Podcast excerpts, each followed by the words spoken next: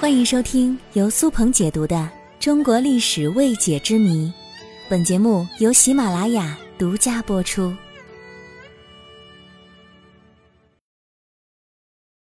历史上中国的别称有哪些呢？中国是世界上四大文明古国之一，有上下五千年的历史。从上古黄河流域诞生，逐步发展到今天，使我国幅员辽阔，成为一个多民族的国家。中华文明源远流长，不同时期也产生了许多别称。那么本期节目，我就给大家来介绍一下。第一，神州。《史记》中说，中国名曰赤县神州。相传，炎帝统辖的地区称为赤县。而黄帝统治地区称为神州，赤县和神州合称为赤县神州，因此人们就称中国为赤县神州。但是后来慢慢分成了赤县和神州两个词，其中这两者中神州使用的频率最高，于是呢后人就用神州来做中国的别称，许多书籍里也经常写作是神州大地。第二，九州。相传大禹治水之后，将天下分为九州，分别是冀州、荆州、扬州、豫州、兖州、青州、徐州、凉州和雍州。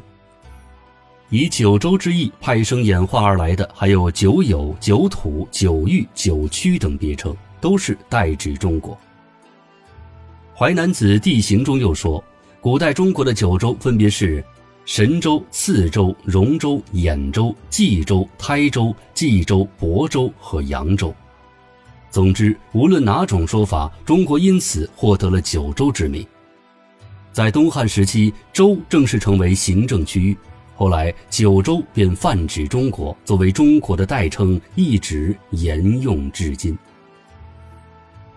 第三，华夏，《史记·夏本纪》里提到，禹封国号为夏。大禹因治水有功，被封国号为夏。后来，大禹的儿子启建立了夏王朝。周朝时期，凡是遵周礼、守礼仪的诸侯都被称为诸夏。周朝也把华夏、诸夏当作王朝的自称。如今，华夏就成为了中国的另一个名称了。华夏儿女常常用来指中国人。第四，中华。秦以前，华夏族称自己的国家叫中国。秦统一六国之后，疆域中囊括了汉族之外的其他民族。这个时候，我国逐渐发展成为一个多民族的国家，因而又有中华民族的说法。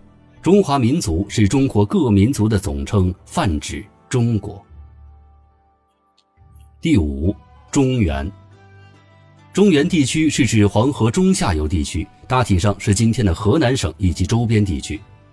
中原地区位于中国中心地带，自古以来被视为天下中心，是华夏文明的发祥地之一。中原地区随着中原文明的扩展以及民族大融合，扩大了以中原文化为核心的汉族与各民族之间的交流，因此中原又泛指中国。第六。海内，古人对地理的理解比较狭隘，认为华夏之地四周皆是海洋，以东西南北称之，而中国在四海之内，称为海内。那么相对的，非华夏之地则称为海外。海内存知己，天涯若比邻，这是王勃写的送别诗中的名句。由此可以得知，至少在唐朝时期就用到海内这个别称了。而除了我刚才上面所说的之外，大家还知道中国还有其他的别称吗？欢迎各位留言评论。